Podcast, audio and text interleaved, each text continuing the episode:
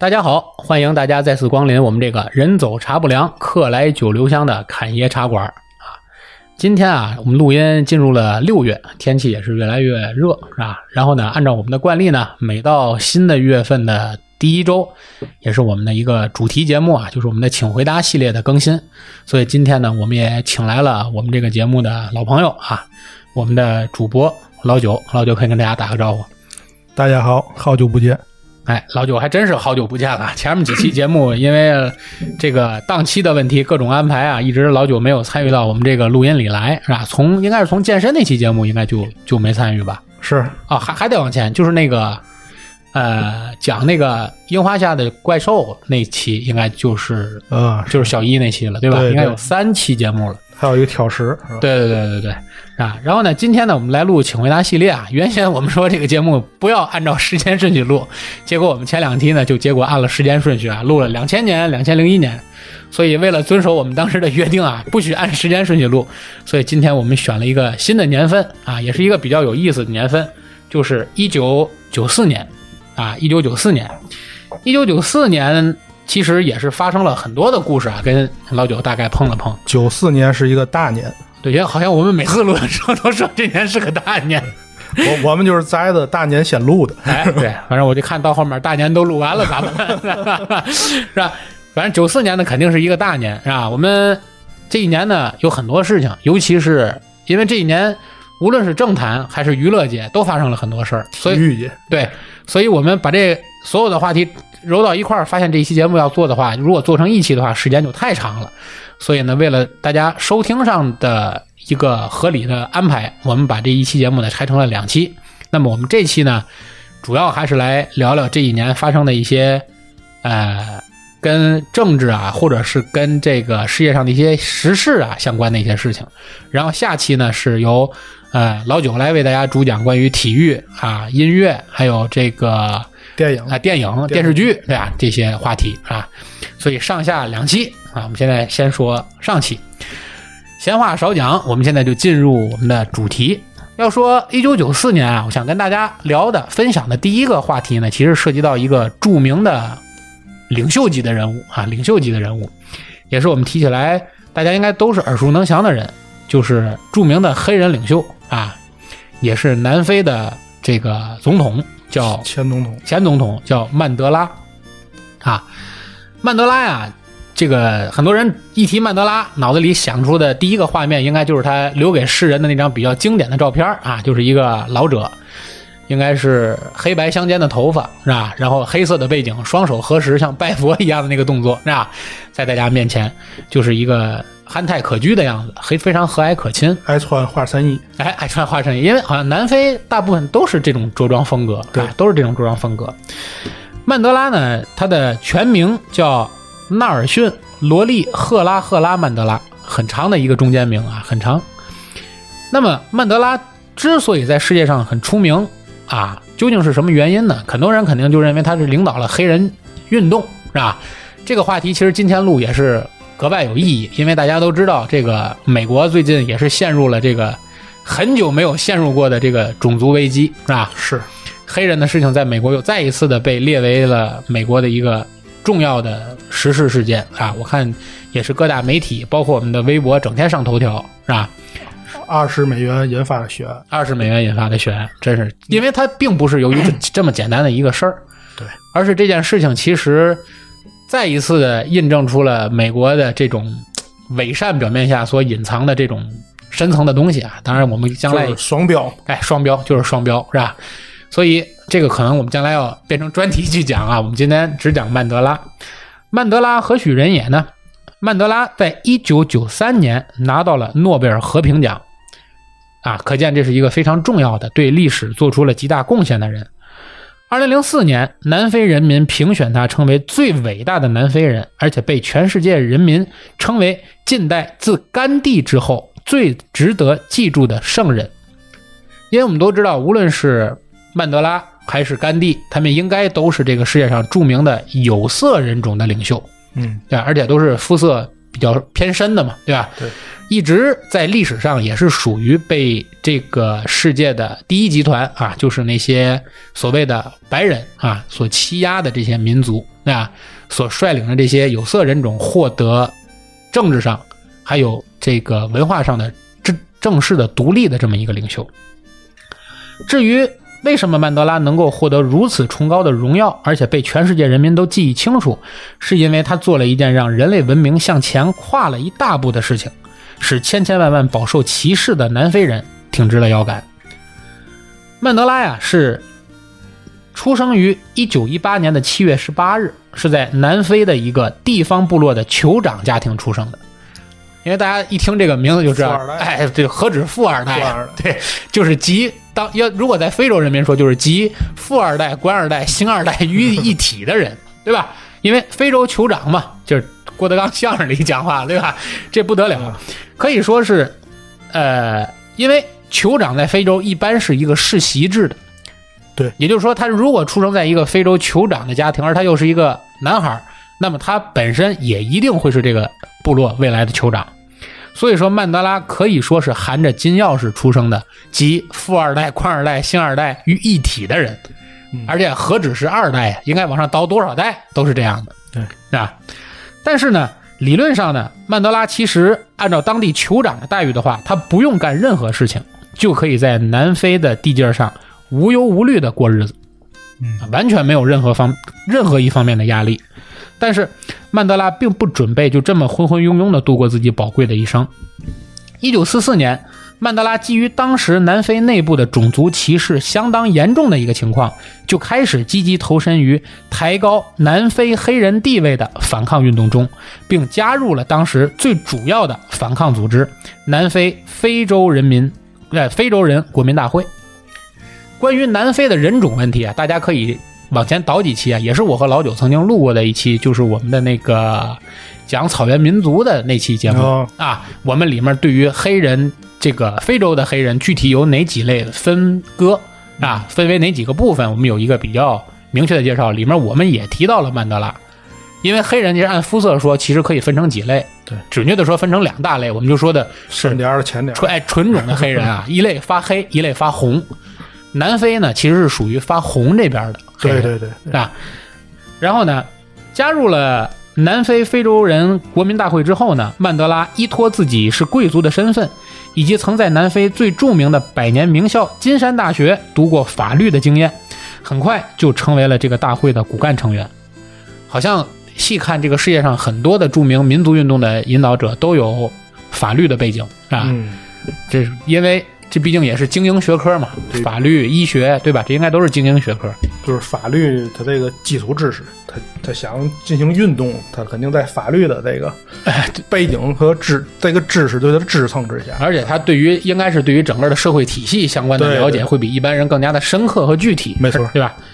然后呢，这个在从政的早期，曼德拉最拉拢人心的行为是他所开设的一个叫公益律所，专门免费为没钱打官司的黑人去打官司，让黑人也拥有了一个辩解的权利。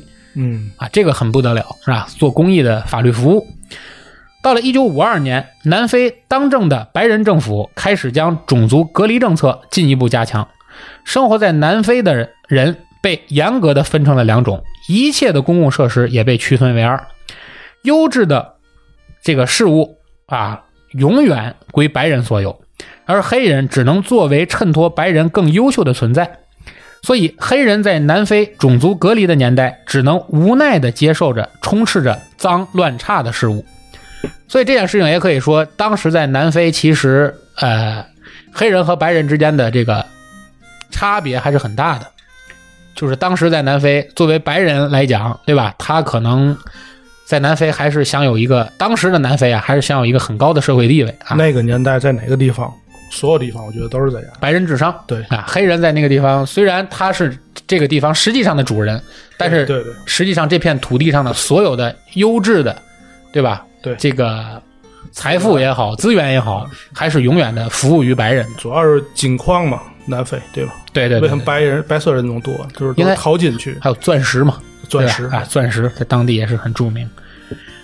所以呢，由于当时在南非的黑人和白人之间存在着这么大的分割和差异，所以当地的黑人在一九五二年的南非社会是典型受歧视的对象。而这个被歧视的人群，不完全统计人数，在当时南非就足足有一千余万人。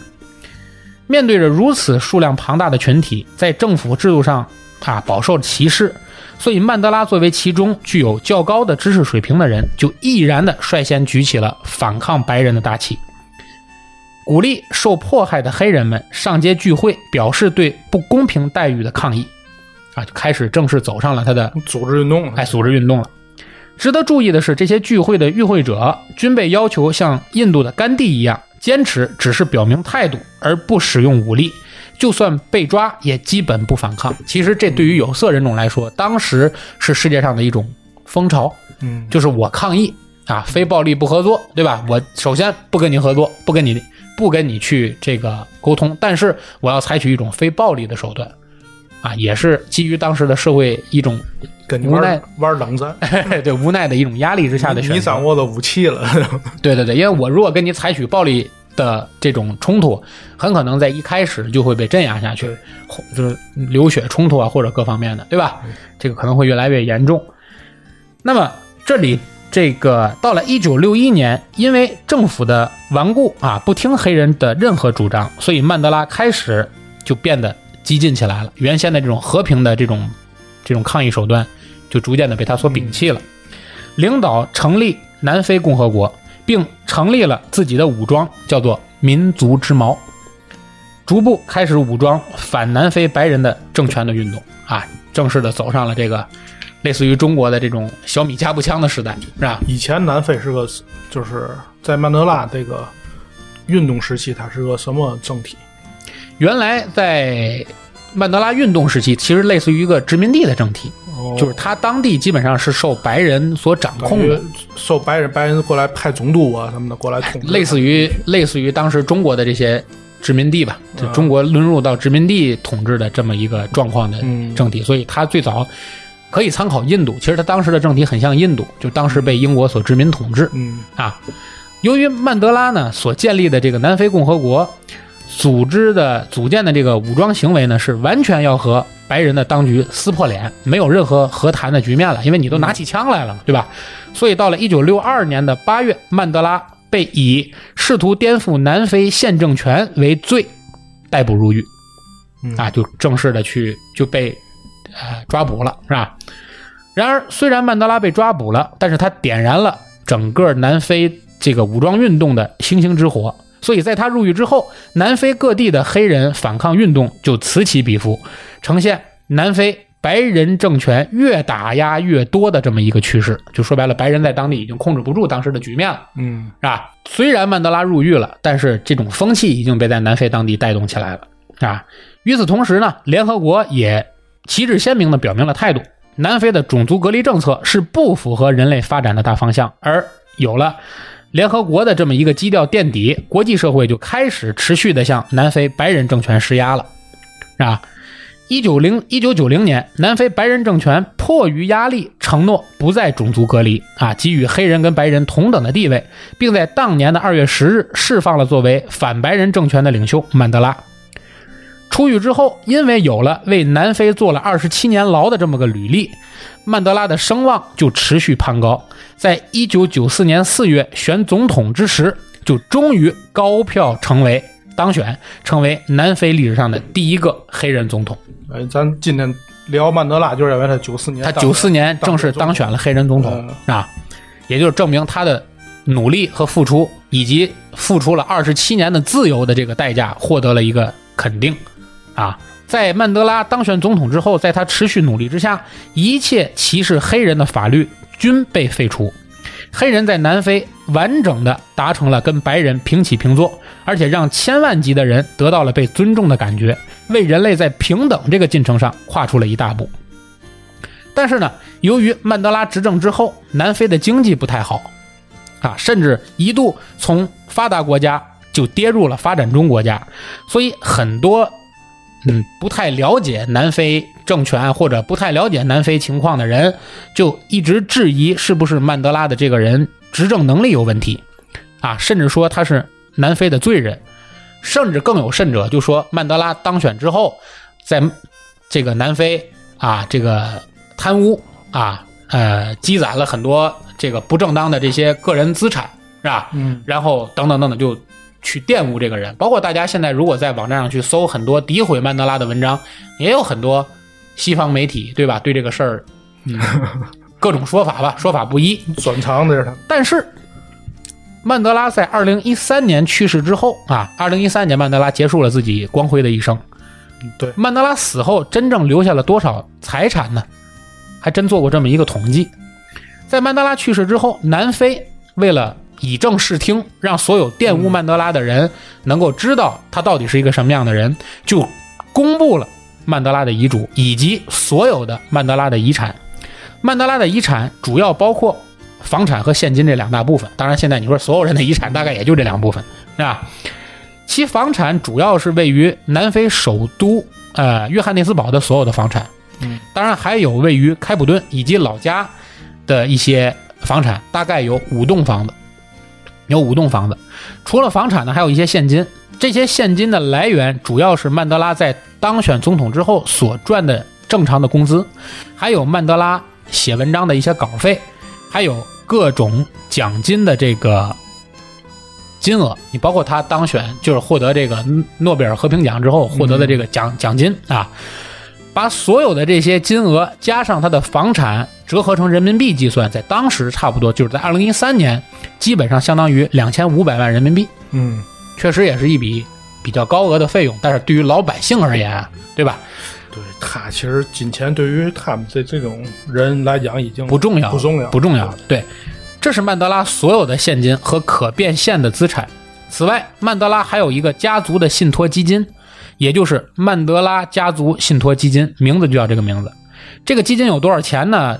呃，因为它是一个信信托基金，所以市面上很难把它完全的估值算出来。而曼德拉死后，针对这个财产，曼德拉在自己的遗嘱里面进行了详细的分配。他一生啊，因为南非不是个执行一夫一妻制的这么一个国家，是吧？嗯有两任妻子，总共六个孩子啊，四两个儿子，四个女儿。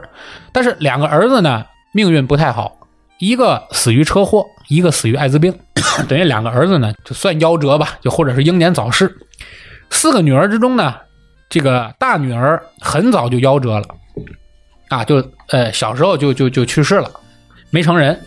而自己的后代呢，其实准确的说，曼德拉的后代就三个女儿，三个女儿呢生了十八个孙子孙女啊，以及外孙子外孙女和十二个曾孙女，一共是他所有的这个后代啊，直系的是三十三位，所以就把他的曼德拉信托基金呢就分给了这三十三个人。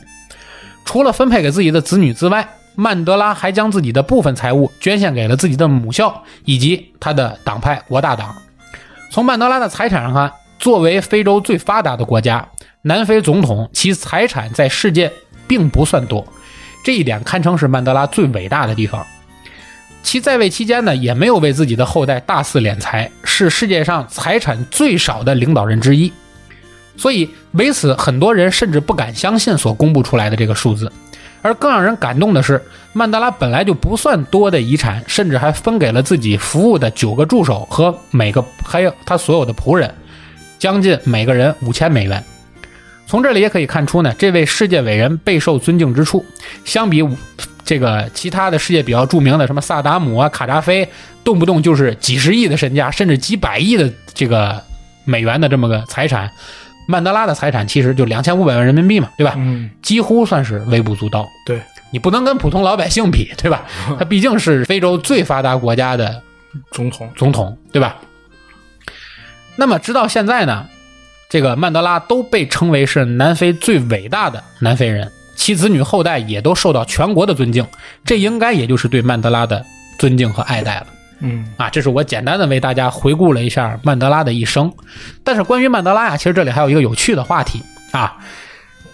曼德拉去世之后，这个世界上呢，关于他的话题的争论，其实不光仅仅是关于曼德拉对他这个人的评价，而世界上就经常我们在平台里广播，包括大家平时聊天儿我不知道这个老九你有没有有过一个概念，就是说朋友聊天有没有聊过所谓前世的记忆？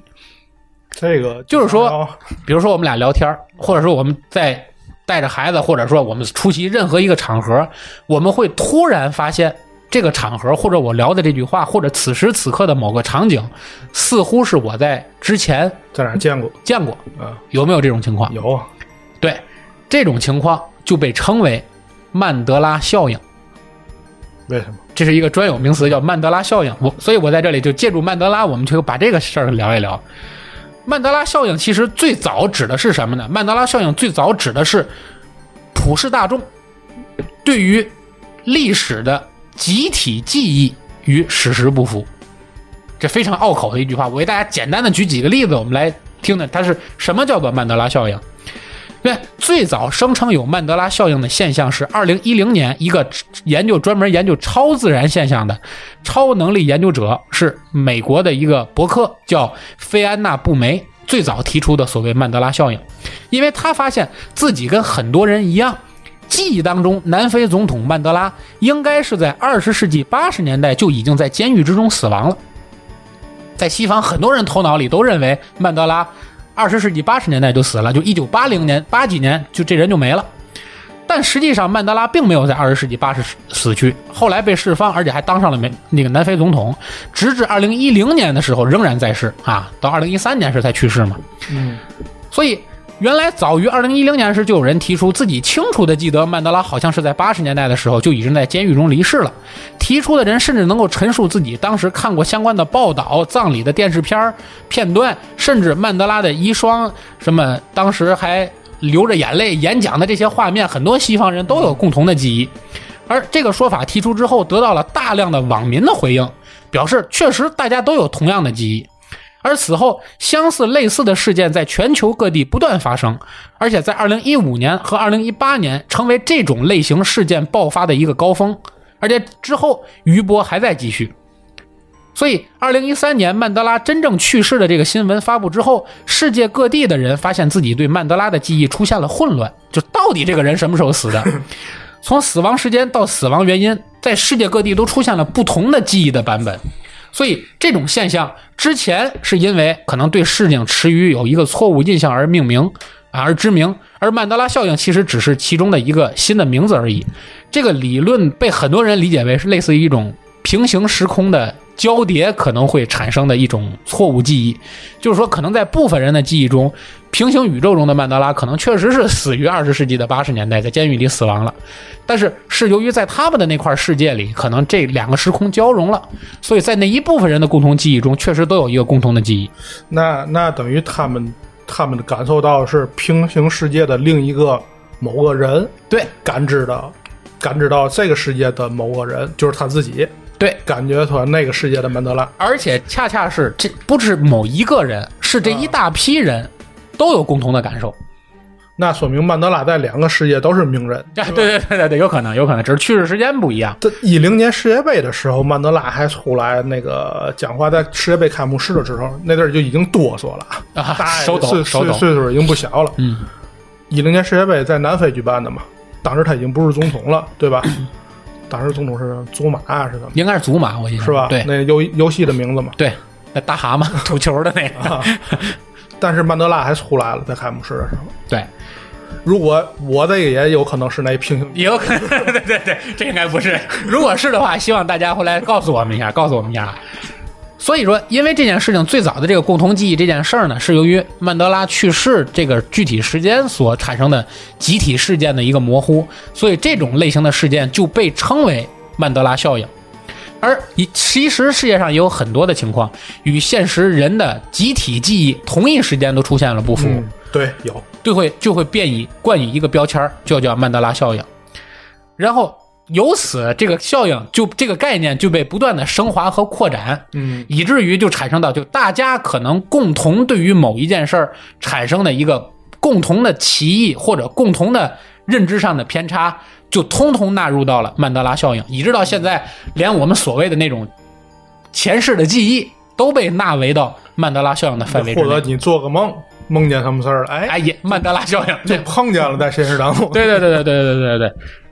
所以为了大家方便了解，提升一下我们这个节目的兴趣度，我跟老九做个实验啊，我们来做个实验。首先，我们先说明我的这个发言稿之前老九是没看过的，我也没跟老九去沟通过啊。我们来做个实验，来让。也让老九来理解一下什么叫做曼德拉效应。第一，我先问你一个问题，老九，你先脑子里先，包括我现在所有听节目的听众朋友，也跟我一起来做这个实验啊。大家一起在脑子里想象一下世界地图的样子，嗯，就是我们平时想象的世界地图的什平么样？面平面平面展开的那个世界地图，啊上面写四个大字“世界地图啊”，经常挂在办公室里的那种，对吧？想象一下世界地图的样子。请问，世界地图上南边有一片白色的大陆是南极，嗯，北极究竟有没有北极大陆的样子？老九想想，南边有北极，北极好像没有。但是在很多人的脑海中，北极是有一片大陆的样子的。因为观众朋友里如果有的话，可以在我们节目下方留个言啊。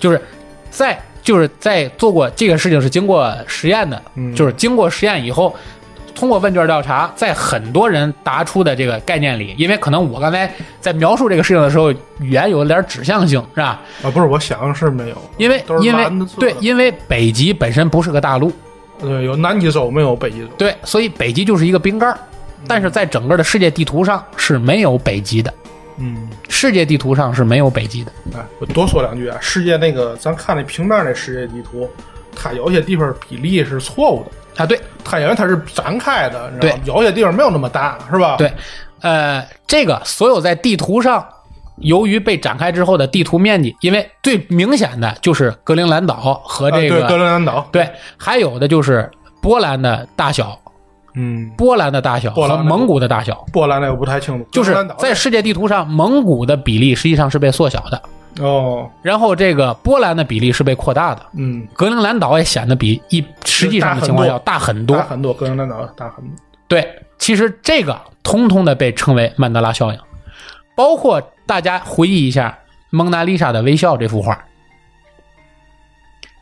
如果大家去卢浮宫看蒙娜丽莎的原版的这幅画的话，蒙娜丽莎原版的那幅画的笑容其实不是很开，但是在后人所回忆的这个蒙娜丽莎这幅画里，蒙娜丽莎的笑容其实要比实际上原版的那个笑容更灿烂。乐得更开心。乐得更开心一些，以至于如果大家现在在网上去搜蒙娜丽莎这幅画的时候，大家可能会看到两个版本的蒙娜丽莎，嗯一个就是皮笑肉不笑，就是原版的样子，还有一个明显要笑得更开心，嗯，笑得更开心的那个版本就是曼德拉效应之下的蒙娜丽莎的微笑。忽然间讲的觉得有点灵异，还有一个，请老九包括听众朋友们跟我一起来回忆一部电影，就是一部电影，就是那些年我们一起那个电影，啊，名字到底叫什么？那些年就叫那些年嘛。有一个有一个台台湾的电影还是电视剧，叫叫什么？那个那些年我们一起追的女孩，对，老九是又完整的回答出了这部的名字，但是在我的脑海里，这部片子的名字叫《那些年我们一起追过的女孩》。嗯，所以我不知道听众朋友里有多少是跟我一样的人，就记得是那些年我们一起追过的女孩。这件事情其实就是曼德拉效应的一个例子，嗯，这也叫曼德拉效应。对，就是 就叫大众对事物的一个集体性的错乱记忆，哦，能理解吧？还有再考考老九啊，这个应该也也难不住你我，因为最近我们我们这个，因为我跟老九的孩子都是都偏小，听众朋友跟着一起来回忆，米老鼠穿的到底是什么衣服？T 恤裤衩，错，米老鼠白色的那短裤嘛。米老鼠上半身是是没穿衣服的。很多人的记忆里，米老鼠穿的是背带裤。哎，背带裤倒是，很多人的记忆里，米老鼠穿的是背带裤，包括后来出的很多玩偶，就是米老鼠穿的背带裤。但是大家如果打开原版的迪士尼动画，嗯米老虎、米米老虎、米老鼠其实是只穿了一条短裤。哦，光腚呢。哎，对，只就是那么赤膊着上半身，米妮穿了吗？穿着了，穿着穿着个裙儿，根本就没有背带，所以这个就是曼德拉效应。同样，这个我估着肯，米老鼠究竟有没有尾巴？没有尾巴米老鼠是有尾巴的，米老鼠有一根又细又长的尾巴，但是哦很多人的记忆里，对对对对米老鼠没尾巴，这就是曼德拉效应。好吧，对，还有佛教究竟产生在哪里？佛教产生在哪里？对，是指那个给你举个最简单例子，唐僧取经啊，去的是哪儿？印度。很多人说是印度，然后啊。认所以认为佛教产生地是印度，啊，但实际上佛教诞生时间是公元前五六五年，也就是说是古印度的这个加毗罗卫城，而古印度的加毗罗卫城根本就不在印度，是在尼泊尔，所以哦。佛教的诞生地是尼泊尔。哦，那那嗯，大乘佛教哈，对，就就是说，嗯很多人头脑中现在一问佛教诞生地是哪儿，不暇思索，肯定说的是印度。对，但其实是尼泊尔。以前中国也是小乘佛教，对就就跟泰国那边似的。对对对对对现在就是后来就是因为这个取经之后，后来变成也是大乘佛教。对，其实关于小乘佛教，就是包括泰国那边一聊，这里有很多很多鬼故事又出来了，这灵异故事。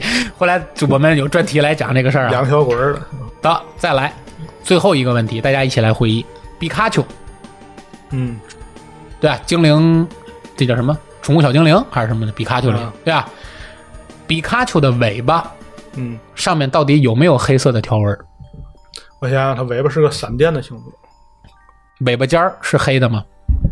尾巴尖儿不是黑的，对，大敖大不是那个老九说对了啊，老九说对了，因为肯德基那个那个儿童餐新出了一款，你是刚看过。刚给我们闺女买一个，很多人头脑中皮卡丘的尾巴尖儿是黑的，以至于后面导致很多玩具导致它做出来就是花尾巴。对对对，其实皮卡丘的尾巴是一个黄色的闪电，没有黑色的斑纹。嗯，这个就是曼德拉效应。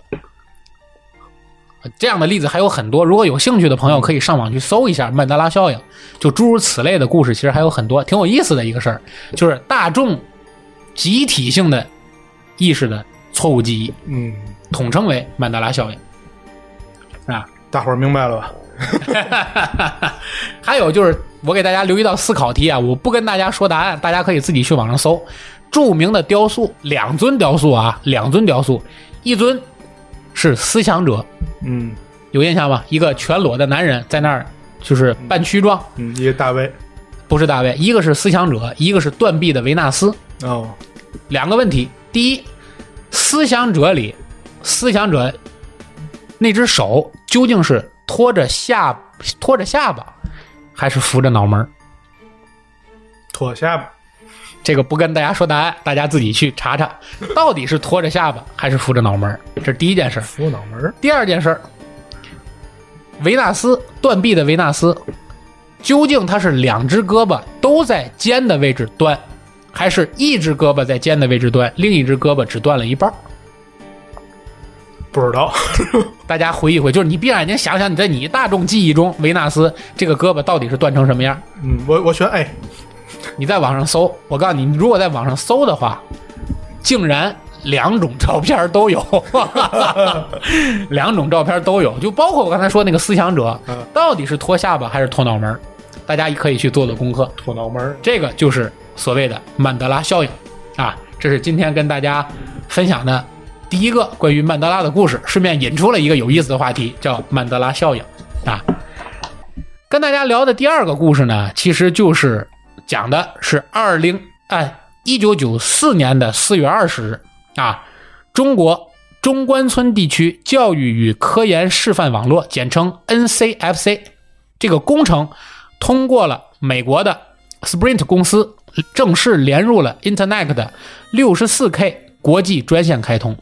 这个说的太专业了，标志着什么意思呢？其实就标志着中国的网络正式和世界接轨了，就是你接入到了世界网络中，嗯，中国被国际上正式承认为有网络的国家，哦，就是在一九九四年。以前都局域网，哎，也就是说，中国的真正的互联网时代，就是在一九九四年开启了。能上 QQ。哎，这一年呢，一九九四年这一年呢，雅虎在美国还是一个未命名的网站，哦，访问量已经达到了一百万人次。那么，一九九四年这一年对于中国网络既然是一个纪元性的一年，那么一九九四年后来在中国互联网界的这些大咖们、叱咤风云的人物，在一九九四年究竟是一个什么样子呢？我们可以做个简单的回忆。马云啊，这肯定是老大呀！一提说这个互联网界，那肯定先提马云，对吧？上学了吧？马云是在一九九二年的时候就创办了海博翻译社，哦，而直到一九九四年中国进入互联网时代，才实现了这个翻译社的营收跟利润持平，不赔钱了。刚做到不赔钱。他翻译公司刚做到不赔钱，而也正是这一年，从西雅图到国内外的这个外教比尔跟他正式聊到了互联网。嗯，就是他原来做的是翻译，结果这翻译里头有一个做专门教翻译的老师叫比尔，跟他聊有个东西叫互联网，他以前不知道有这东西，他不知道有这东西。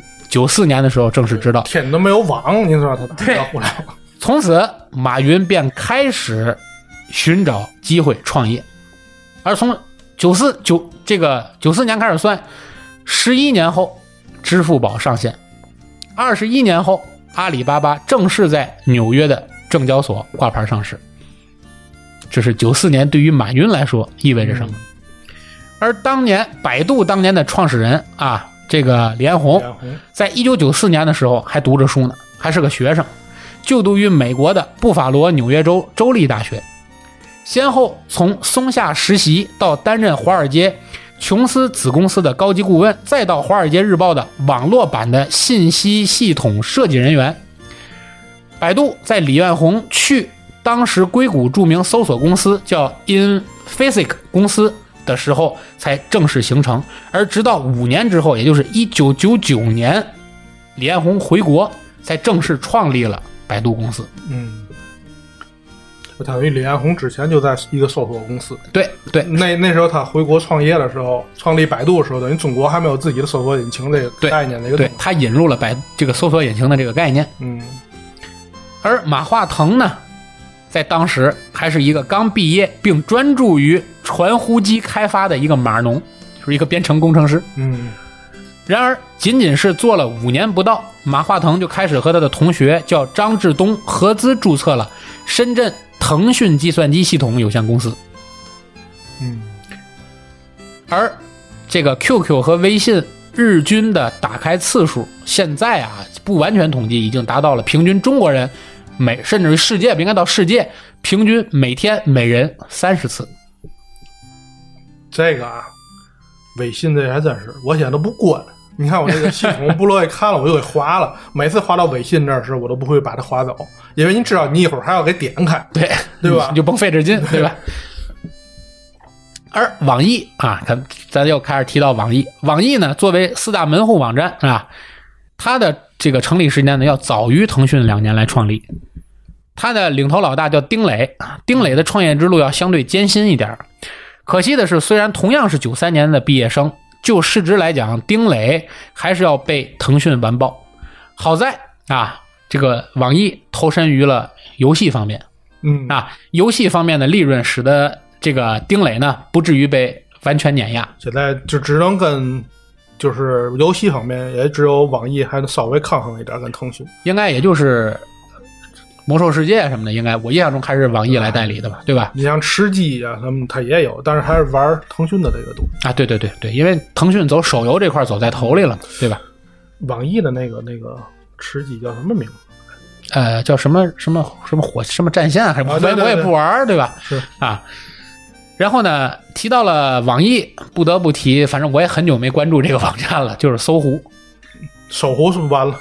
是吧？搜狐的创始人张朝阳在一九九四年的时候已经三十岁了，那么大岁数？嗯于一九九三年毕业于于一九九三年，这个张朝阳呢毕业于麻省理工学院，并获得了博士学位啊，而且他当时选择了深造博士后，并于一九九四年担任麻省理工学院亚太地区的中国联络负责人。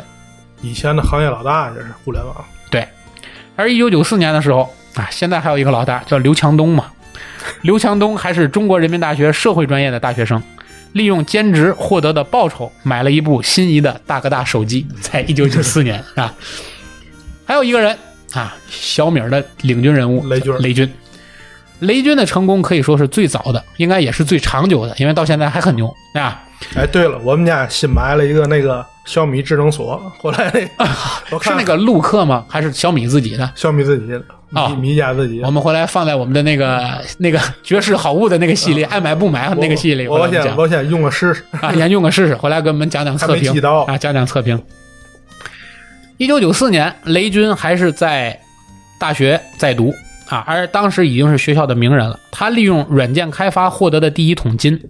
到一九九四年的时候，雷军早已经加盟金山公司两年，并一直待到二零一零年小米创立。如今，小米可以说是中国和华为一道和美国苹果抗衡的一家我们的民族之光吧，对吧？它这个它这个路线还和华为的路线还不一样，是吧？华为还走的是偏通讯这块儿，通讯商业，是吧？对对，它小米致力于让所有的中国人使上便宜的电器，是吧？小米是整个就是家居哎，对对对对智，能家居，但手机做的也不错，手机、电视什么的做的确实不错。它跟华为的交交叉就是手机。对，你想，我印象中小米现在一台大尺寸的电视一万块钱以内能搞定，小米100寸吧。那天我还看谈了一个广告了，一百寸还是九一百？十八寸，对，一百寸嘛，一一万之内，，对对对，一万之内。小米的那个就是像两三千，你赶上活动的时候两三千可以买个七十寸，对，那你想，你其他品牌，你要是上那些大的品牌去买一百寸往上的电视，那天价啊！嗯，你得有先有地儿 嗯。然后呢，还有一个就是三六零啊，这个周宏伟，嗯，三六零安全卫士的周宏伟，在一九九四年的时候还是一个研究生专业的学生啊。他那句“成王败寇”的文化，让中国出不来乔布斯，可谓经典。这是当时的三六零的领军人物。所以在一九九四年开始，其实中国正式进入了一个网络意识的启蒙和基础设施的一个建设阶段。嗯，是吧？然后呢，这个虽然是一九九四年我国正式并入了世界互联网，但实际上直到一九九五年才面向社会提供这种服网络服务。对，而且在刚开始的时候呢，其实在中国互联网只是停留在科研院的一个机房里，嗯，没有被普世大众所接受。因为你想，九四年、九五年的时候，我才七八岁吧，嗯，八岁多一点儿，是吧？所以当时根本就不知道电脑为何物嘛，可不。对吧？你第一台电脑是哪年买的？初中了，初中是？我初中才买，我第一台电脑，初二、初三的样子我。第一台电脑高一啊那真的差不多一年买的嘛，因为你长得比我大几岁嘛，啊，对对，对吧？咱俩差不多一年买的。高那个还记得品牌吗？因为那阵儿就分品牌机和兼容机嘛。传的嘛传那阵儿分两类，就特别懂电脑的人，一般就是传一台。啊，像我那阵儿不太懂的，那就买个品牌的。我记得就第一周第一台电脑是方正，啊，方正老牌儿老牌儿吧，方正电脑。那阵儿好像国货，联想、方正、清华紫光、对，惠普这几个品牌是吧？惠普贵点儿。那个传那叫嘛？什么奔腾六六七呀，是什么？哎呦，这就忘记不得了，这真是记不得了。反正当时是那什么，当时是有有有，当时有台台式机是我毕生的梦想，当时认为是毕生的梦想。九九年是两千年，可能哎，现在现在已经到了很多家庭里已经没有台式机了，你想想啊对吧？没有台式机了。我们家还有一个，我们家也有，这不放着了吗？现在连着电视，用它来看看看视频用。我现在那个台式机基本上的作用就是存存点照片什么，这次手机准备不用了，当硬当手机里边当硬盘用，当硬盘用所。有照片什么的下下来，对，所以说，呃，可以说九四年到九七年应该就是中国电脑的，就是互联网的一个启蒙阶段。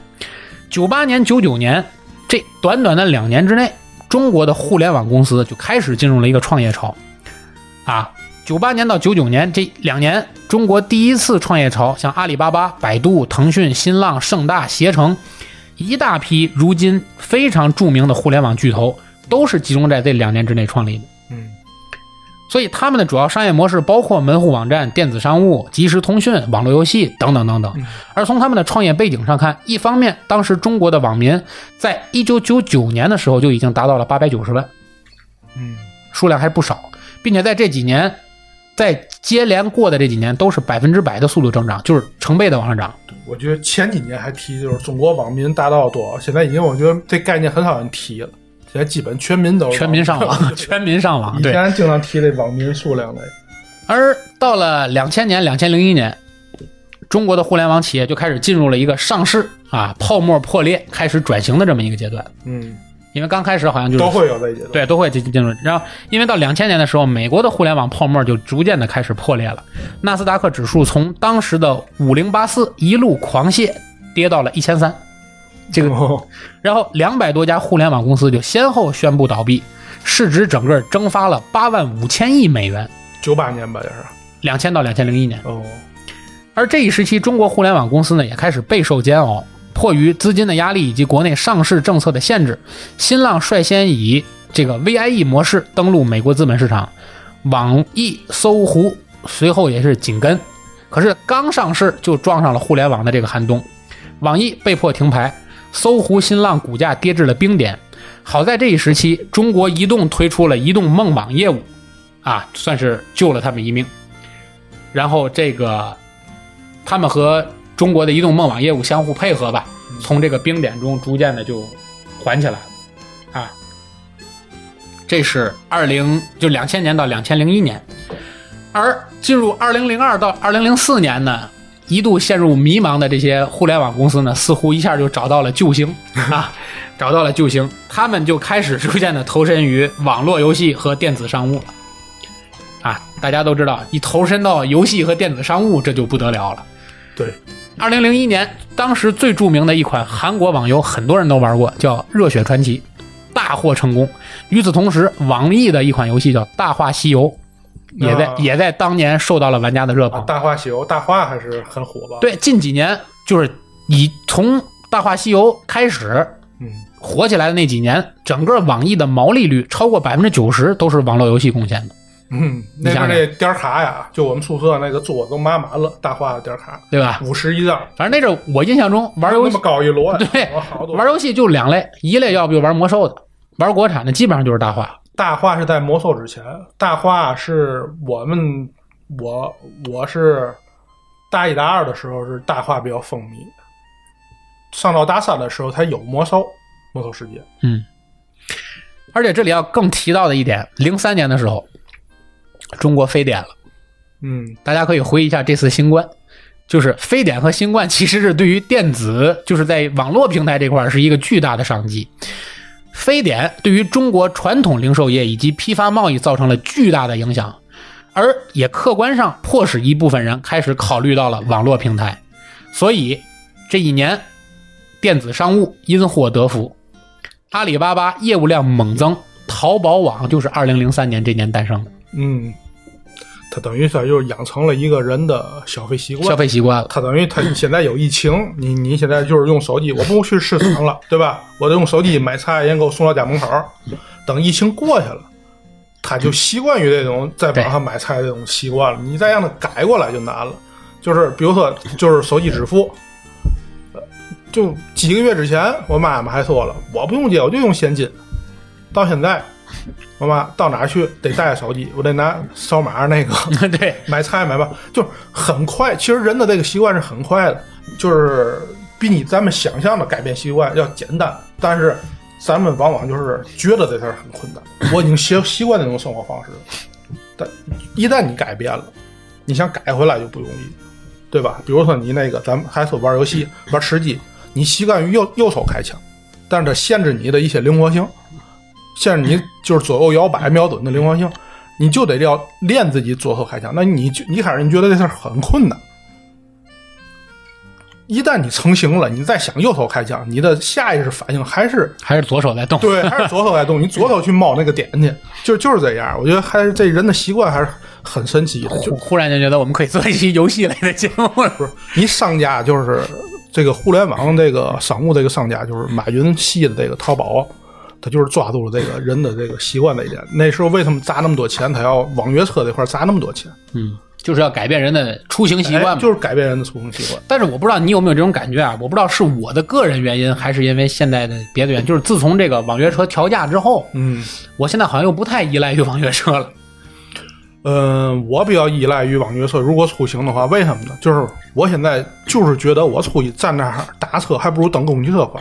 啊，对我就现在我更多的依赖于公共交通了。我到现在很少打车了，这一下就是就是，当然网约车跟打车这是一个竞争对手，对吧？公公共交通跟它还是属于错，毕竟是价格上有有错压。它这个跟出租车，你现在很少人就是我我出门打个车去吧，对吗？对，很少，但是也有啊，也有。老一派无产阶级革命家也那样，我们同学也有，对吧？要范儿，啊，要这个范儿。对，就得张手。哎，对对对对对。然后呢，其实刚才这是我们由这个淘宝引发的，其实还有一个著名的线上著名的品牌的老大就是刘强东嘛。嗯刘强东在非典这一年也是开始网上售卖产品，嗯而且二零零五年的时候，他就彻底关掉了所有的线下门店，转为线上。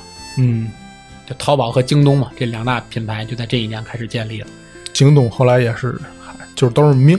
京东最后那个也是被投资嘛，对嗯当当那个想投当当的那个想，就马化腾二马之争，对，二马之争，再想想一想那个淘宝干得很好，然后腾讯现在也弄一个平台跟他对抗，想投当当，当当当时还不得了，哎不得了，不可一世。我去，对吧？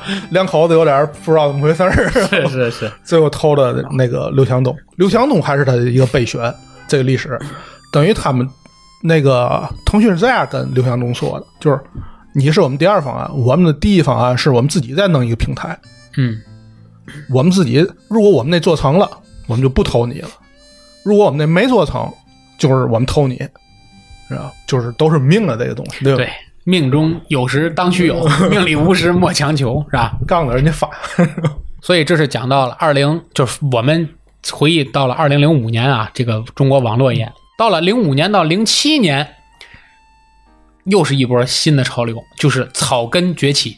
因为在这一时期，大家可以回忆回忆，零五年到零七年，优酷、土豆、酷六这一批视频网站开始出现了，而且天涯、西祠胡同等等这些论坛的火热也是在这一年。嗯还有著名的新浪博客大红大紫，嗯以及再加上散发着厚重的文艺气息的那一年的豆瓣网，对，都是那那一阶段的，对吧？互联网开始被普通民众搭建了一个可以发声的平台，一个个普通网民开始从幕后走向前台，发出了自己的声音，表明了自己的观点。而且在这一时期，互联网在社会舆论以及社会管理中的作用日渐凸显。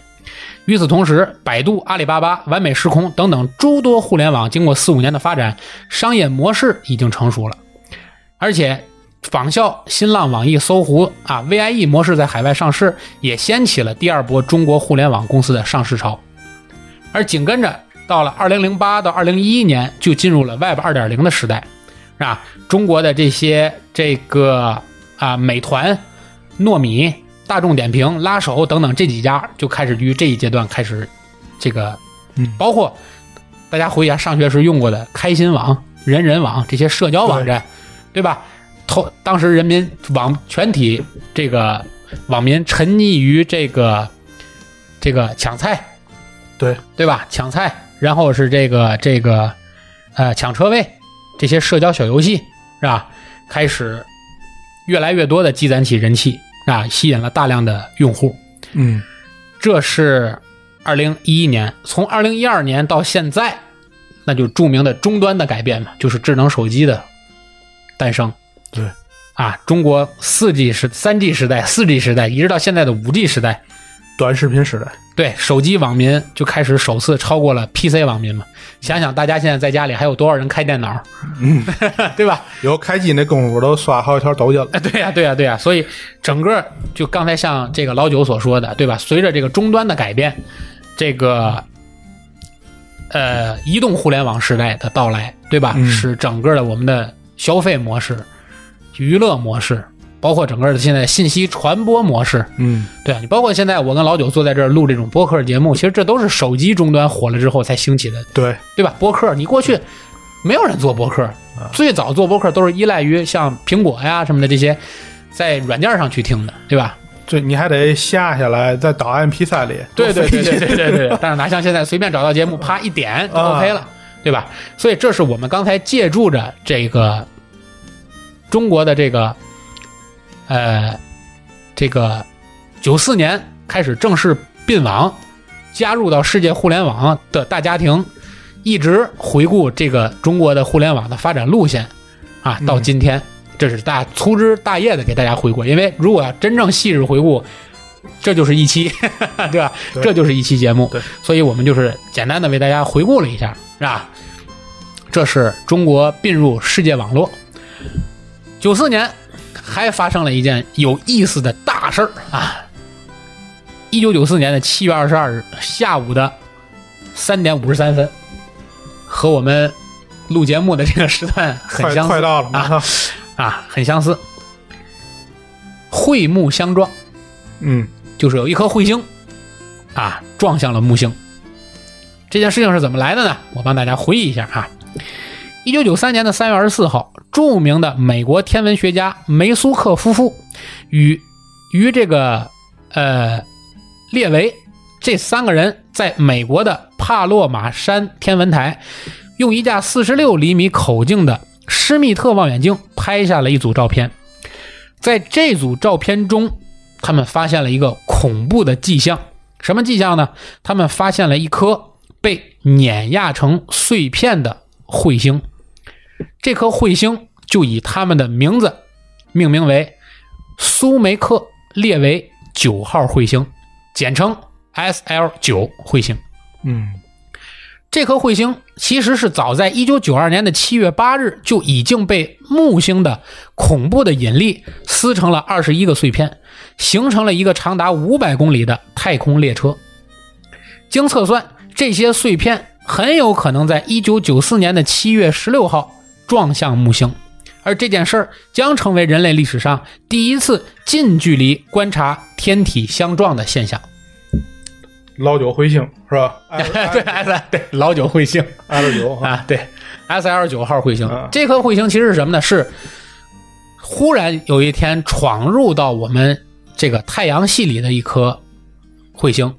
原先观测它的这个行进方向是撞向太阳的，那就没了。它是要撞向太阳的。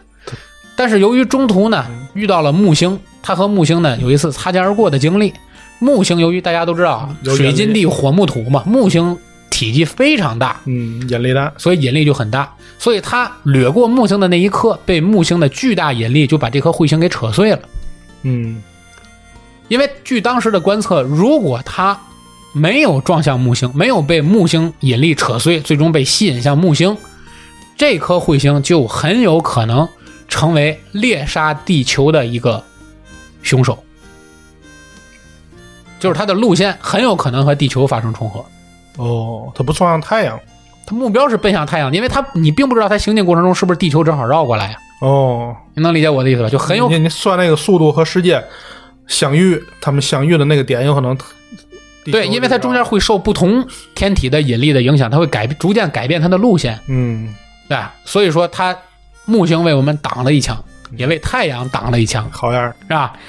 一九九四年的七月十六号，撞击的这个历史时刻终于到来。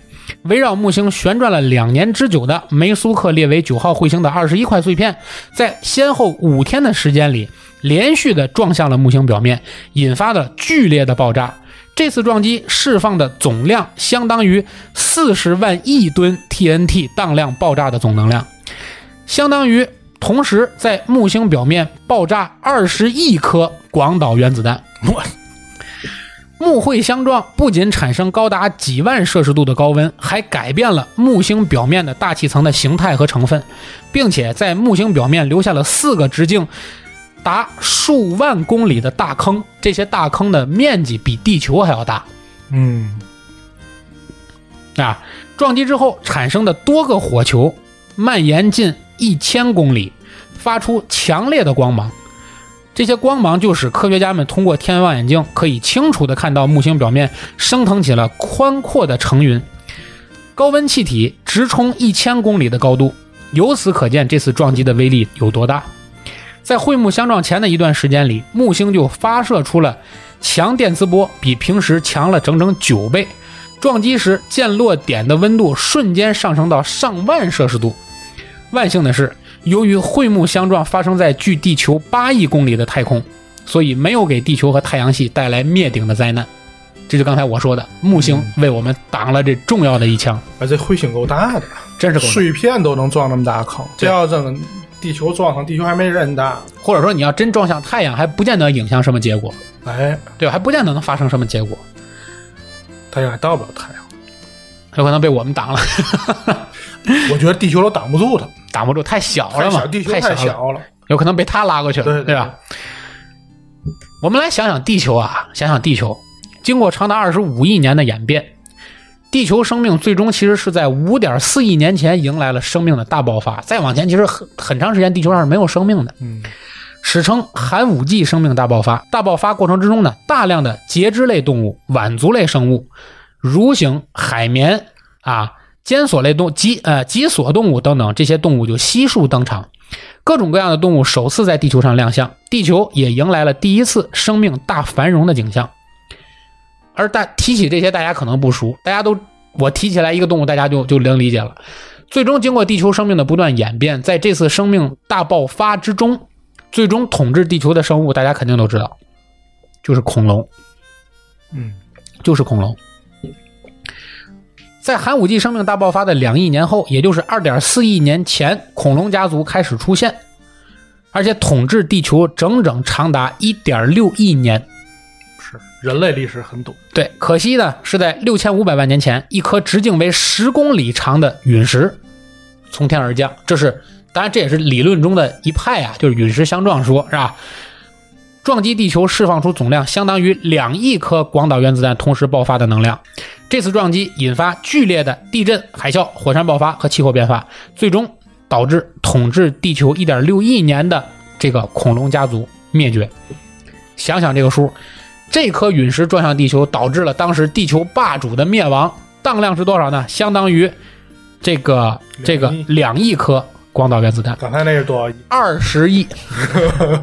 刚才那颗彗星撞向了木星，引发是二十亿颗，刚才人叫星，它这不叫石，石头我还不行。整整十倍，嗯，整整十倍。而且那还是变成碎片之后装。对呀整个装，你想，对呀，整整十倍。恐龙的灭绝对于地球来说是一件坏事儿，因为好不容易进化成这么复杂的一个动物，对吧？一下就给灭了。但对地球上的生命繁衍和造成这个进化呀，造成了重大的损失。但是什么事情都有两面性啊，恐龙灭绝对地球来说是件坏事儿，但对人类来说是件好事儿，因为如果有恐龙，应该就不会有我们了。是的，对吧？因为恐龙灭绝让人类的祖先古猿失去了天敌，森林古猿才有机会正式走到了平原，有机会成为人类。当然，恐龙的灭绝对人类来说呢，可能是福不是祸，但是人类依然感到非常惋惜啊。但同时，人类也一直在想，如果恐龙的灭绝是由于陨石相撞造成的，那么人类未来的结局会不会也是陨石呢？因为经 科学家测算，这颗彗木像九四年嗯。撞向木星的这颗彗星嗯，的撞击的几率，实际上是和撞击地球的几率是完全一样的。你换个角度想啊，这个恐龙都一点六亿年，对，也就是说，你就算就是它不可能一点六亿年撞一次，它会更长，对吧？对，所以说，就是从灭绝之后到现在，时间还是很短。所以啊，很多这件撞彗木相撞之后呢，很多科学家就说，包括当时世界上的很多舆论就说呀，是木星救了地球，啊，救了人类，概率事件，对，救了地球上的全部生命。我们要感谢木星，因为那一年曾经被称为是人类最接近灭亡的一年，最接近灭亡的一年。所以这就是九四年彗木相撞的这件事儿。但是啊，我们话锋一转啊，有意思的事情又来了。九四年会木相撞是一件大事，但是对中国来说，由于会木相撞这件事儿，还引发出了一个系列事件，而这个事件就被称为是整个中国三大 UFO 目击事件之中的最著名的一个，就是传说中的孟兆国事件。嗯，首先提到这里啊，肯肯定有，如果大家有的人对于这个中国 UFO 的这个事儿有有有所理解，或者小时候像我一样爱看那个什么《飞碟探索》这个杂志的是吧？可能都有所理解，中国三大 UFO 事件到底是啥？嗯，可能有的人第一次听说中国三大 UFO 事件啊，到底是哪三个呢？第一个最著名的排行第一的事件叫黄延秋事件，我觉得这可信度最高的也是这个，对吧？我个人觉得可信度最高的。黄延秋事件，因为黄延秋确实是这件事情到现在也也是你你你放在他那个时代背景去想，就是你让他当时编一个这个故事，他编不出来。别着急，我们听友里还有很多不知道是什么故事了。我简单的一句话为大家概括一下黄延秋事件是个啥。黄延秋事件发生的这个年代就很特殊，发生在一九七七年。一九七七年，你想，这个中国实行这个这个改革开放，改革开放，嗯，还是一九七八年的事儿。对，这件事情发生在一九七七年等，于还是文革时期的末期。哎，对，运动的末期，嗯一九七七年的七月底到九月底，一个叫黄延秋的人历经了三次神奇旅行。这个旅行是啥呢？就是短短一个晚上就可以飞到数千公里远的地方。我们用的“飞”是加引号的，就是瞬移啊，嗯，就是黄延秋在当时的那个历史背景下，一夜之间就能从北京到上海不是北京，从邯郸。啊，邯郸，邯郸到上海，邯郸到上海，就是这么远的一个距离。对，是吧？而且当时是有目击证人的，而且有很多历史记录的。而且这个他第二次飞吧，是吧？而且是特意，我觉得这俩外星人特意给他找个目击证人，还是找一个官方的目击证人，警察嘛，部队给部队的，带部队带带到部队去了，啊然后还见到了部队的领导，见对吧？了部队首长了，对，见到部队首长这个这个对吧？你你辩驳不了，但是你们官方的这这，他好像是故意的，我觉得这次。对，所以说有兴趣的朋友啊，可以去搜索一下这个黄延秋事件。当然，如果将来我们节目允许的话，我们也会把这三大 UFO 事件，我们再详细的列一下，给大家讲一讲。行，要不这个我给简单说说。啊你可以简单说说你可以简单说。说换换完秋这个啊，他第一次就是他干完农活儿，对吧？简单，就是夏天的晚上，然后他睡觉睡着了啊，乘凉。睡着了，做完工分儿吧，那地儿都。对，挣工分，郑公分啊，睡着之后他再醒，第二天早晨是在上海的火上海火车站。上海火车站对？吧？然后他求助警察，警察给领到派出所，又跟当地发电报确认有没有这个人。大家一定要想一件事儿，这是一九七七年，对想到上海一夜之间是从邯郸，从邯郸坐飞机，当时是没有现在这么容易的，不是你你你当时都没有邯郸到上海的火车都不知道有没有，你有可能你得先去天津啊，新去北京去石家庄，你去哪儿转个火车？而且火车那阵儿好像是两天两宿还是三天两宿的，对哎？，他一夜之间他就醒来，他就他就到了那个那个上海站上海火车站了。对，你你你想这中间这过程啊，他。然后你那个人是不是那天丢的？是不是他那天还在干农活？都可以证明啊。对当时的那个那个村长啊、老乡们都他下午还在这干活了，对吧？对，晚上还躺在院里乘凉了。对，他为什么昨天早晨就第二天就到了？上海站，而且哎还有上海站的当当地的这个巡逻的民警，民警对吧？作证对，确实他在上海站，对，当时的报案记录啊，这个都有。这个这个什么都有记录，这是第一次，第一次，第二次还是夏天，第二次他去了之后，又到了上海，对吧？这次是他看见两个人，这两个人叫什么名字我也忘了，还有名字，还有自我介绍了对，还自我介，绍了一下，这两个人就领他去了一个当地的一个驻军部队。对，驻军部队的人，他说走进去，那个卫兵根本就没没看见他他们，他们就直接走，而且那两个人直接到了一个那个首长办公室门口，那俩人就消失了，就走对了。对然后他敲门进去，然后首长说：“你是怎么来，怎么去对，？”首长都懵了，一脸懵逼。对，因为大家想想啊，现在我们嗯各个城市啊，基本上大点儿的城市都有，就是武警也好，或者是这种你根本进驻军也好不去，你看门口那个情况，对不对？直接开枪先往里闯。他竟然能够穿过层层警备人，当时那个历史年代只有更严格这种说法，对吧？而且你也不知道首长在哪屋啊，对对对，你也不可能这么轻易的一个老百姓说见到首长，他直接被那两个人就旁若无人的带到了部队首长的办公室门口，啊，对吧？而且你说一个部队首长也不可能做伪证啊，嗯，对吧？又是一次这种这个神奇旅行我就觉得第二次这他就故意找这个证人了，这两个外星人。对，然后第三次就是这个秋天，那次九月份了，直接带他旅游去了。对对吧？然后去哪儿？北京啊，他从邯郸他没去过北京，对天津我记得了，也来了，也来天津了，对然后什么西安啊，他们去了好多个大城市大城市吧。然后北京还就是当年我看我们看的那在北京哪个剧院最有名的？看的什么什么剧？呃，不是保利就是长安，长安应该是，看的什么剧？当时是最后跟历史上对这个肯事件定是长安，肯定是长安，是不是长安大剧院，这个事件的点是不是演这个剧？对，都对上，都对得上。对吧？这个我觉得不应该是假的。对，而且你对于一个当时一九七七年生活在邯郸的一个普通农民来说，他怎么能当时知道北京当时长安大剧院里上映的那个那出京剧到底是什么，对对吧？你这个东西你无法正常解释嘛，对吧？他自己说，全都是顺义，想去哪个城市就直接就到了，啊，就是这两个人带着他，对对吧？就脚下生风啊，就飞。他说就是飞，就是飞啊，就是飞，对吧？所以带他这两个人究竟是谁，都有名字，大家有兴趣的人可以搜搜我们俩我们这个那那名字也很很有当时的那个特色时代特色，对吧？类似于什么建国建军之类的，对吧？就很有时代特色的对，两个名字忘了，大伙儿搜搜。对对对对对，这是历史上著名的第一次 UFO 事件，叫黄岩秋事件，嗯，七七年呗，七七年。咱这是重点说九四年的。第二次就是我要说的这个九四年的孟兆国事件，不着急，这个我们先放在一会儿说。第三个就是著名的空中空空中怪车事件。啊，对，空中怪车事件其实也是发生在一九九四年的，嗯，也是发生在一九九四年。哦，等于这二三都是有。对，但是我们今天不重点讲这个空中怪车，大家有兴趣也可以去网上搜搜空中怪车这个事儿。巧就巧在，中国三大 UFO 目击事件里，两大都是发生在一九九四年，而一九九四年恰恰就是嗯会幕相撞的这一年。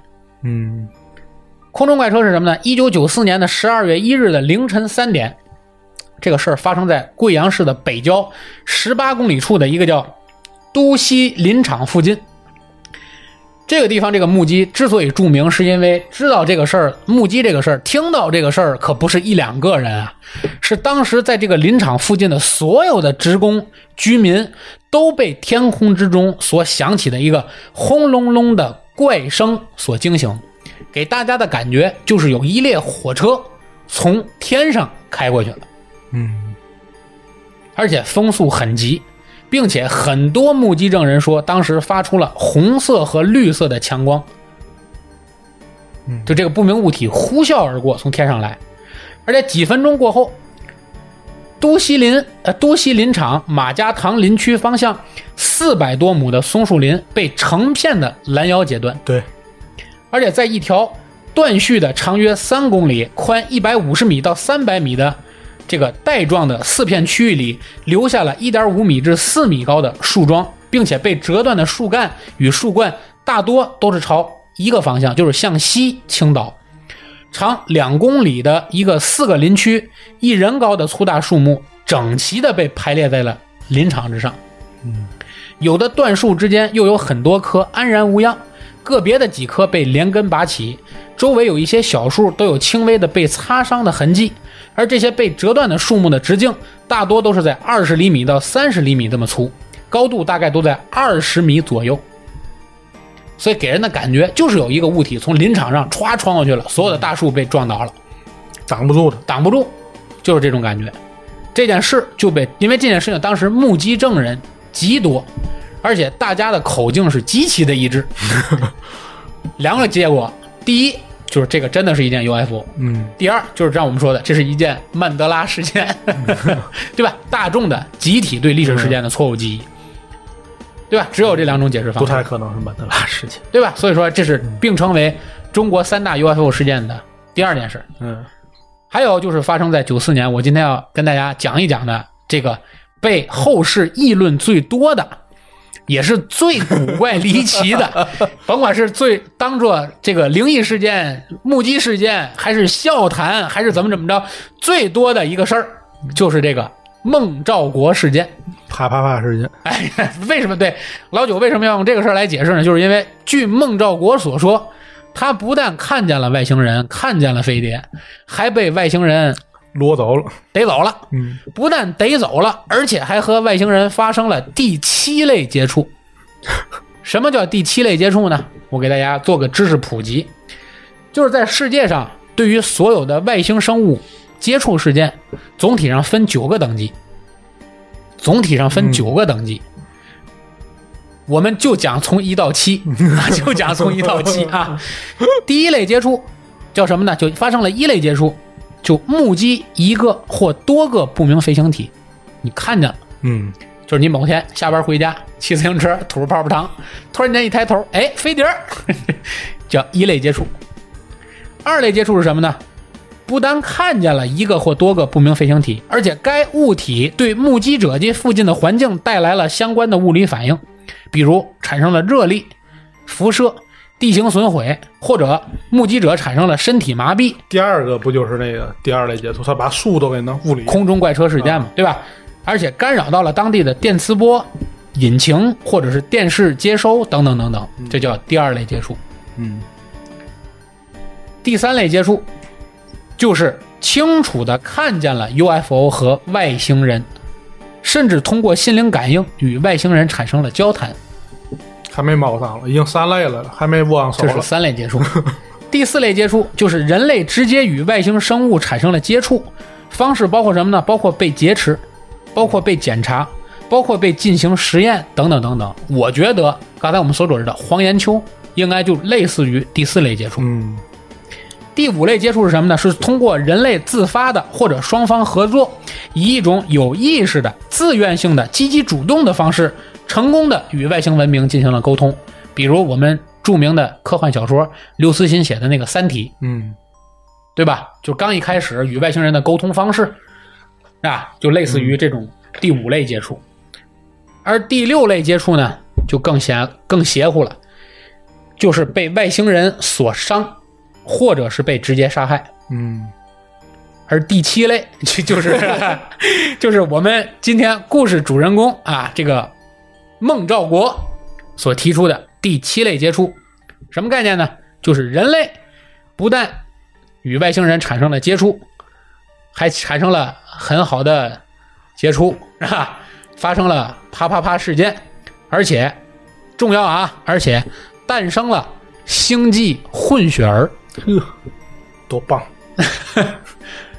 这是第七类接触，而我们的主人公孟兆国就发生了第七类接触。到头了。关于孟兆国，你我我刚讲到这儿啊，很多人可能就觉得这纯属胡扯，对吧？鬼扯呀！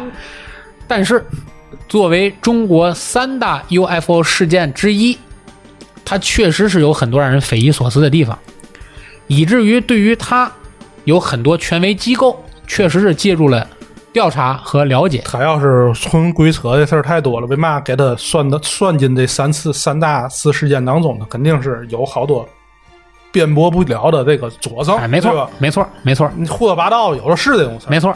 所以今天我给大家讲的故事呢，主要来自于三个地方，就是咱不瞎编啊，嗯就是网上随便谁说的，我们嗯另说。我们今天下面给大家转述的这个事儿，主要来自于三个地方。第一个地方就是著名的央视节目，可能现在已经刚刚停播了啊，但是我我曾经还特别爱看著名的节目《走进科学》。这个节目的特点就是刚上来做的特别悬啊，对吧？深山之中，荒宅为何午夜突然亮起灯光，是吧？后来就电线短路，这这玩意儿，对为什么家庭家中突然异味，对放了个屁？对对，就是走进科学啊，曾经做过一个系列节目，叫《中国 UFO 悬案调查第三类接触上中下》啊，而且这个节目的文字版链接上了新浪的科技新闻“走进科学”系列栏目啊，中国 UFO 悬案调查里面也有这个相关的链接和介绍。第二个权威资料就来自于哈尔滨工业大学航天学院的教授陈功富专著，叫《U 中国 UFO 奇案》里的孟兆国篇，整整描述了数万字，包括这个陈功富教授去亲自走访孟兆国所做的相关的拜访和这个聊天记录，啊。网上流传的一个主要标题叫《孟兆国星际婚姻与1994年黑龙江凤凰山飞碟奇案真实调查笔录》。而陈功富教授呢，大家其实也有机会可以看看这个人写的著作。陈功富教授可以说是中国做学问的一个几个重要教授里唯一一个热衷于这个 UFO 调查的。他的很多论文写的很有意思，大家可以看一看。权威资料三就是这个叫张倩怡写的《孟兆国遭外星人事件调查》嗯啊，这也是流传最广的几个版本。故事发生在哪儿呢？发生在一九九四年五月末，在黑龙江五常县，就是大家常吃那五常稻米嗯啊，五常县，五常县境内的凤凰山林场。据当地山民反映，凤凰山的南坡某一天突然出现了一个不明物体，就停留在了凤凰山的南坡，而且有人还声称看见了这个不明物体，就贴着南坡简单的做飞行。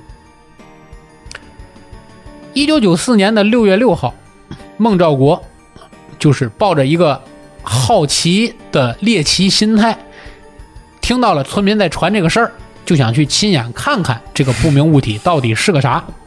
所以当天，他和他的一名亲属就亲自爬上了这个凤凰山的南坡，想对这个不明物体探个究竟。据说他这个亲戚应该就是他的一个妹夫，我印象中应该是他妹夫啊。但是，正在他去探寻这个不明物体的时候，一系列的奇怪现象就发生了。在距离这个不明物体一百多米左右的时候，孟兆国看见它是一个巨大的白色的，而且具有蝌蚪状的这么一个物体，就是一个圆盘后面带个尾巴，尾巴哎，带个尾巴，长度大概一百五十米左右。而当他们进一步靠近的时候，这个巨型蝌蚪突然发出了刺耳的尖叫声。孟兆国从山上回来之后，马上就向林场的领导报告了这一奇怪经历。六月九号，林场的工会主席率领着三十多人前往凤凰山查看，在距离那个不明物体所在位置大概一百米左右的时候，就掏出就不敢再靠近了嘛，就掏出望远镜看，但是啥都没看见。哦，等于没有目击证人了，就这三十多个人一块儿去就没看见。没看见。孟兆国呢，接过这个望远镜，他一看，据他所说就看见了，而且不但看见了那个不明的白色物体，还看见那个前面赫然就站着一个外星人，赫然就站着一个外星人。孟兆国回忆说，那时他清楚的看见那个人拿出一个像火柴盒一样大小的东西放在手心里，而这个火柴盒大小的一个东西，外星人拿出这个法宝。突然间，这个小盒就射出了一道强光，打到了孟兆国的眉心。月光宝盒，孟孟兆国呢，突然间感到全身一震，接下来就什么都不清楚了，晕过去了。周围的人呢，坚持认为当时他们什么都没看见，于是他们将孟兆国抬到不远处的一个小棚里，啊，但是孟兆国当时就不停的抽搐。啊，等于晕过去的时候，他们都在身边。对，嗯，孟兆国当时就不停的抽搐，然后人们呢就帮助他，就压住他，怕他抽风嘛，啊。而据他后来说呢，他看到了一个眼睛很大的外星人，而且害怕的大叫，但其他好像周围的人都没听到他在大叫，他自己回忆他当时大叫。嗯然后呢，这个据他所说，他看见这个外星人啊，这个吓得大叫，结果呢，他当时一下子就倒立起来了，啊。这个倒立的时候，在场的人都目睹了，就是孟兆国讲着讲着话，突然间这个人就倒立起来了，哦，周围人都看见他突然间诡异的就倒立起来了，嗯倒立的有个力，哎提着，他的脚，这个人就倒起来了。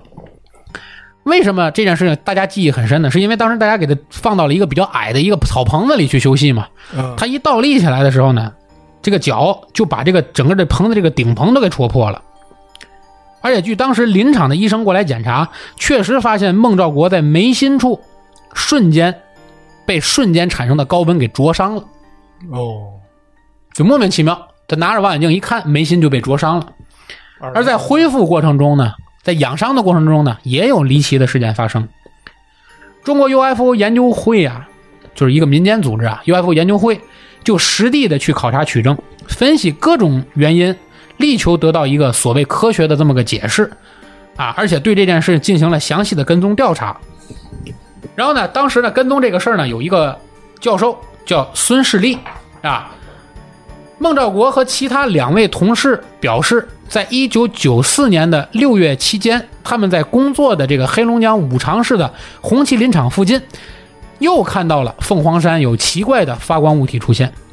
孟兆国最初呢，以为那里是有什么直升机啊，或者是有气象气球就坠落了。然而，当他独自前往事发地的时候呢，他表示，在接近他认为是飞机残骸的物体的时候，又被一股奇怪的力量击中了头部，而且被神奇的推离了事发地。讲到这儿，这个神奇的事件又发生了。孟兆国说，几天之后，他在他住的地方遇到了一位腿上长有毛的外星女性，身高大概三米左右，有六根手指。其他长相和普通人没有什么本质的区别，个儿高六子儿，个儿高六指儿，腿长毛，这是卡爷，我问个问题，看见这个生物它是怎么勃起的？咱们这个这么污的话题先不聊啊。啊，他表示当时他看见这个外星女人的时候呢，他老婆跟孩子正躺在床上静静的睡觉，还当他老婆的面儿，而他自己呢就神奇的漂浮起来了。嗯，啊。然后呢，和这个就被迫的吧，咱也不知道是主动的还是被迫的，和这个六指儿 腿长毛三米三米六指儿腿长毛这个外星人发生了一段将近四十分钟的叉叉叉啊，此去此处略去五万字是吧好，而且结束之后，这个外星人呢就离开了。嗯，离开之后，孟兆国发现自己的大腿内侧出现了一条长达五厘米的疤痕。一个月后，啊，他突然间感受到自己穿墙走进了一艘太空船，而且遇到了一个外星人。他呢还挺好奇，就跟这外星人聊天儿他还琢磨，就是前两天遇到这个三米六指腿长毛这，他就跟人寻，他说还能不能见见之前那个女的呀？得到的回答是不让见。嗯但是那个外星人表示说外，外外星人也会东北话，哎，说的还是当地的语言。调查说说的就是当地语言，但是是不是东北话还是普通话，文献里没说，但确实说的是可以正常交流的。外星人表示说，六十年之内，一个中国农民的后代将诞生在其他星球上。他们同时表示，孟兆国有机会去看自己的这个外星孩子。嗯，这外星人太不够揍了，还当着人家媳妇的面儿给人家强暴了，哎，因目击 UFO 并自称与外星人发生了这这种第七类接触，孟兆国一时间就从一名普通的林场工人摇身就变成了当时的一个新闻明星。包括路透社在内的近千家世界媒体就蜂拥而至，能理解吧？路透社都来人了。十余年间啊，有关这件事情的真伪争论就喋喋不休。如果说孟兆国刚开始还是沉迷于这件事里，你想十几年就围绕着这件事情，各种方向的论断、调查、拜访就不停。而且据孟兆国说，就这几年来拜访他们人，光在他们家吃饭吃了仅仅有整整有五百斤大米，可能长五常米也确实好吃吧，是吧？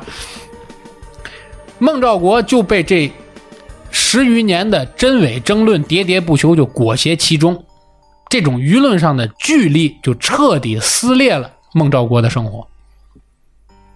事发后，红旗林场上报当地林业局，这个消息很快就外传了。当时大家可以从当时的报纸上看到关于这种事情的报道。黑龙江当地的报纸叫《镜湖报》《生活报》率先报道，而当时飞碟热九几年吧，正好是中国的飞碟热，飞碟热正好是风靡中国。一部有关 UFO 专题的影片在央视播出了一个多月。杂志就是我刚才聊到那个著名杂志《飞碟探索》和央视有关 UFO 的电影《向往》，在一九八零年代掀起的热潮刚刚方兴未艾，所以孟兆国就借着这个事儿引发了举国轰动，在当时基本上是举国轰动。当时还没互联网，对，要不然更轰动，是吧网？红了的。得知消，你说当时他要是真红起来，干个带货什么的也不得了，卖点哦外外星产品，对吧？外星小口红，对不对？这不得了。给外星人带点脱毛膏。对，得知消息的第一时间，我刚才说过的这个著名的这个学者，就哈尔滨工业大学教授陈功富，就前往了凤凰山展开了调查。陈功富曾任国防科委研究所和空军第五研究所的研究员。调任哈工大以后，教授呢就专门教计算机网络课程。他认为孟兆国是一个送到身边的绝佳研究对象。不只是陈功富，省里和中央都派来了人。孟兆国的四哥叫孟兆义回忆，当时包括黑龙江科委在内的相关人士纷纷对此事展开了调查，同时涌来的还有全国各地的大批的大小报的记者，甚至有人来自香港、台湾，包括我刚才说我路路透社嘛，对不对？一波一波的记者找上门，要孟兆国一遍一遍的讲述和外星人交往的这些细节，孟家就应接不暇。孟兆国的女儿孟宪娟记得，很多记者是开着轿车来的，把车停在自家屋门口，而且还给他糖吃，给他买衣服。所以在那一阶段，这个老孟家啊，吃穿都比同学要好。他银就是包括这个孟兆国的女儿，经常是为此感到新奇而又自豪。他媳妇没跟打离婚，名人嘛，就忍了吧，是吧？与此同时呢，铺天盖地的信件从全国各地飞来。当然，信里头呢有挖苦的，有好奇的。问的最多的问题当然是问他当时看到的飞碟有什么感想啊？当然，我觉得可能还有问别的，是吧？我要问我就问别的，对不对？红旗林场的人们呢，对于孟兆国的奇遇反应也是不一样，相信和不相信的人基本上各占一半。不久呢，调查结果出台了，两派对立。一派呢是以黑龙江科委作为代表，认为 UFO 事件是假的，是孟兆国出现了幻觉或者错觉，甚至是编纂的；而另一派就是我刚才说过，是以哈尔滨哈工哈工大的那个陈功富为代表，认为 UFO 目击事件是真的。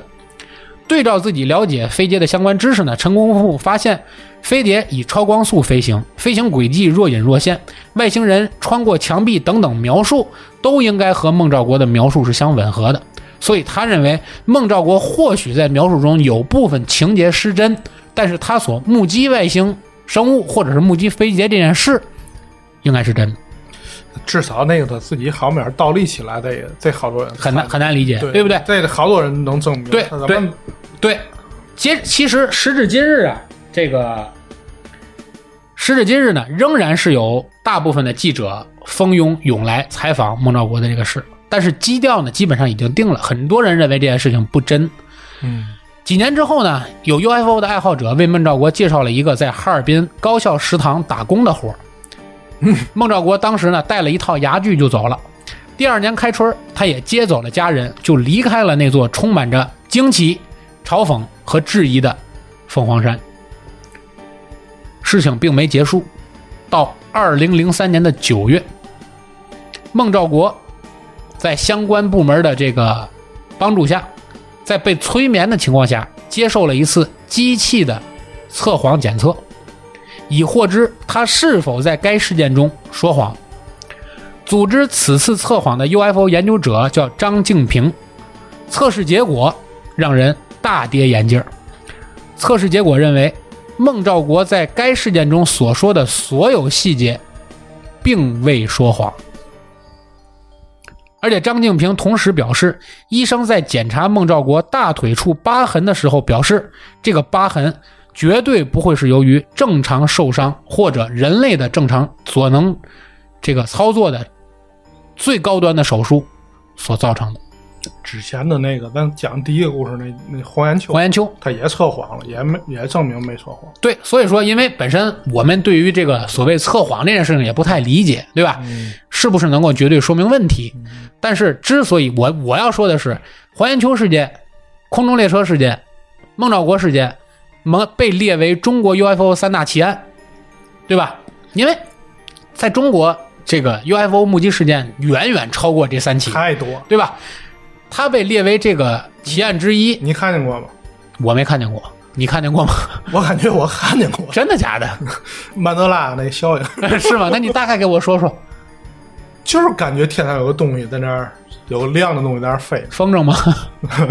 还是晚上的飞机？不知道啊，那有可能是风筝。不要不要想多了，是吧？但是他这件事情能被列为三大 UFO 事件之一，一定是也有他难以解释的，或者是让人匪夷所思的、不得不信的一面，对，对吧？时至今日呢，孟兆国事件也被炒作着，是吧？你至少现在不能百分之百证明他们是假的，或者是你百分之五十证明他们假的概率都没有，就肯定是大部分都佐证都是有利于这件事儿是真的的那个方向，对对吧？对，所以说呢，这就是孟兆国事件，也是发生在一九九四年的这么一起离奇的 UFO 目击接触以及第七类接触的这么一个事件的一个分享，也希望这个能给各位 UFO 爱好者们，在？我们听众里有很多在这个我们的这个听众群，对吧？也也有这个呃关注的，是吧？跟我们也聊过，希望能我们聊一些这个 UFO 话题，是吧？别老聊这个鬼神儿的，对吧？也算是在我们这个本来看似严肃的“请回答”系列里头，为大家带来这么一丝调剂嘛。侃爷茶馆就就是杂学，什么都聊，什么都就聊，侃大山嘛，哎，侃大山，什么都聊。所以呢，对于这些事情，大家如果有更好，就是更多的故事，或者有更好的这个话题，对吧？咱讲国外的，咱们哎，我们再讲讲国外，或者做一个专题也好，对吧？或者大家有比较了解比较多的听众呢，也可以来联系我们，我们也可以请您做嘉宾，我们来一起来做一期节目，哎是吧？当然，在这里呢，还要隆重的为大家做一期节目预告。我们预计啊，我们预计如果顺利的话，我们侃爷茶馆的全体主播啊，携妻带子吧，可能要在下周呢进行一次我们的 team building 啊团建活动啊，我们可能要要一起去，因为我们自从建台以来到现在，所有的主播应该没见过面，就是见过，但是都在一块儿见没见过？对，没在一块儿聚到一起嘛，欢聚一堂，没没见过，就是我们这将近十个主播吧，没在一起，太庞大了，这种节目不大，主播不少，对吧？我们没在一起欢聚过啊。我们下周如果顺利的话，下周或者下下周吧，我们会欢聚一堂啊，组织一次这个团建。后家园儿哎，我们会会找个风景如画的地方进行一下小团聚啊。而且在这次团聚中，我们也会做一期特别节目，具体题材要做什么呢？暂时保密啊，但是一定是特别节目啊。基本上我们要齐聚我们所有的主播来一起为大家做这期节目，希望大家能够持续关注。嗯，那么我们这个请回答系列呢，一九九四呢上期对啊，我们要跟大家讲的内容就这些。还远远没完啊，还远远没完啊更，远远没完。对对，下期更精彩。下期是由我们的老九主讲啊，给大家带来更有意思的话题，就是对九四年的这些电影、电视剧，是吧？包括足球、世界杯等等这些话题。上帝想看电影的一年，九四年对，上帝想娱乐一下的一年，对吧想？看电影，对，想看一年，就是说这个，呃，我们将在《请回答一九九四》的下部里嗯，为大家带来，希望大家持续关注，也希望大家能够持续关注我们的节目。如果有希有有想法加入我们这个听友群的，可以在我们任何一期节目下方留言啊，告诉我们加群啊，简单的回复想加听友群，我们也会有专人和您取得联系，把您拉到我们的听友群里来。而且值得啊普天同庆的是，我们侃爷茶馆这个节目的公众号现在已经搭建起来了，现在正在初步的建设之中，建设过程中。将来大家可以关注我们的侃爷茶馆公众号，然后呢，在公众号里回复加群，我们也会有服务人员啊，专门把您拉到我们的听友群里来。同时，我们的节目从上期开始就已经每周三啊，或者是周四，在这个固定时间应该是周三。如果我们有有部分原因，就是录录播原因吧，我是很随意的对，我们是很随意。如果有什么录播原因导致我们不得不推延的，我们可能会推延到周四啊。就是我们基本上是固定在每周三，走五也可能啊，不行就走六，固定，反正每周更新一次吧，每周更新一次吧，是吧？会在这个荔枝、啊、喜马拉雅、网易云音乐，呃三个平台同步更新。也希望大家啊，根根据您的收听习惯吧，对吧？在以上的这些平台关注我们的节目，好吧？呃，那这期节目呢，时间关系我们就聊到这里，好吧？好了，那我们就呃话不多说，欢迎大家啊、关注我们的人走茶不凉，客来酒留香的侃爷茶馆啊，拜拜。咱们下次再见，拜拜。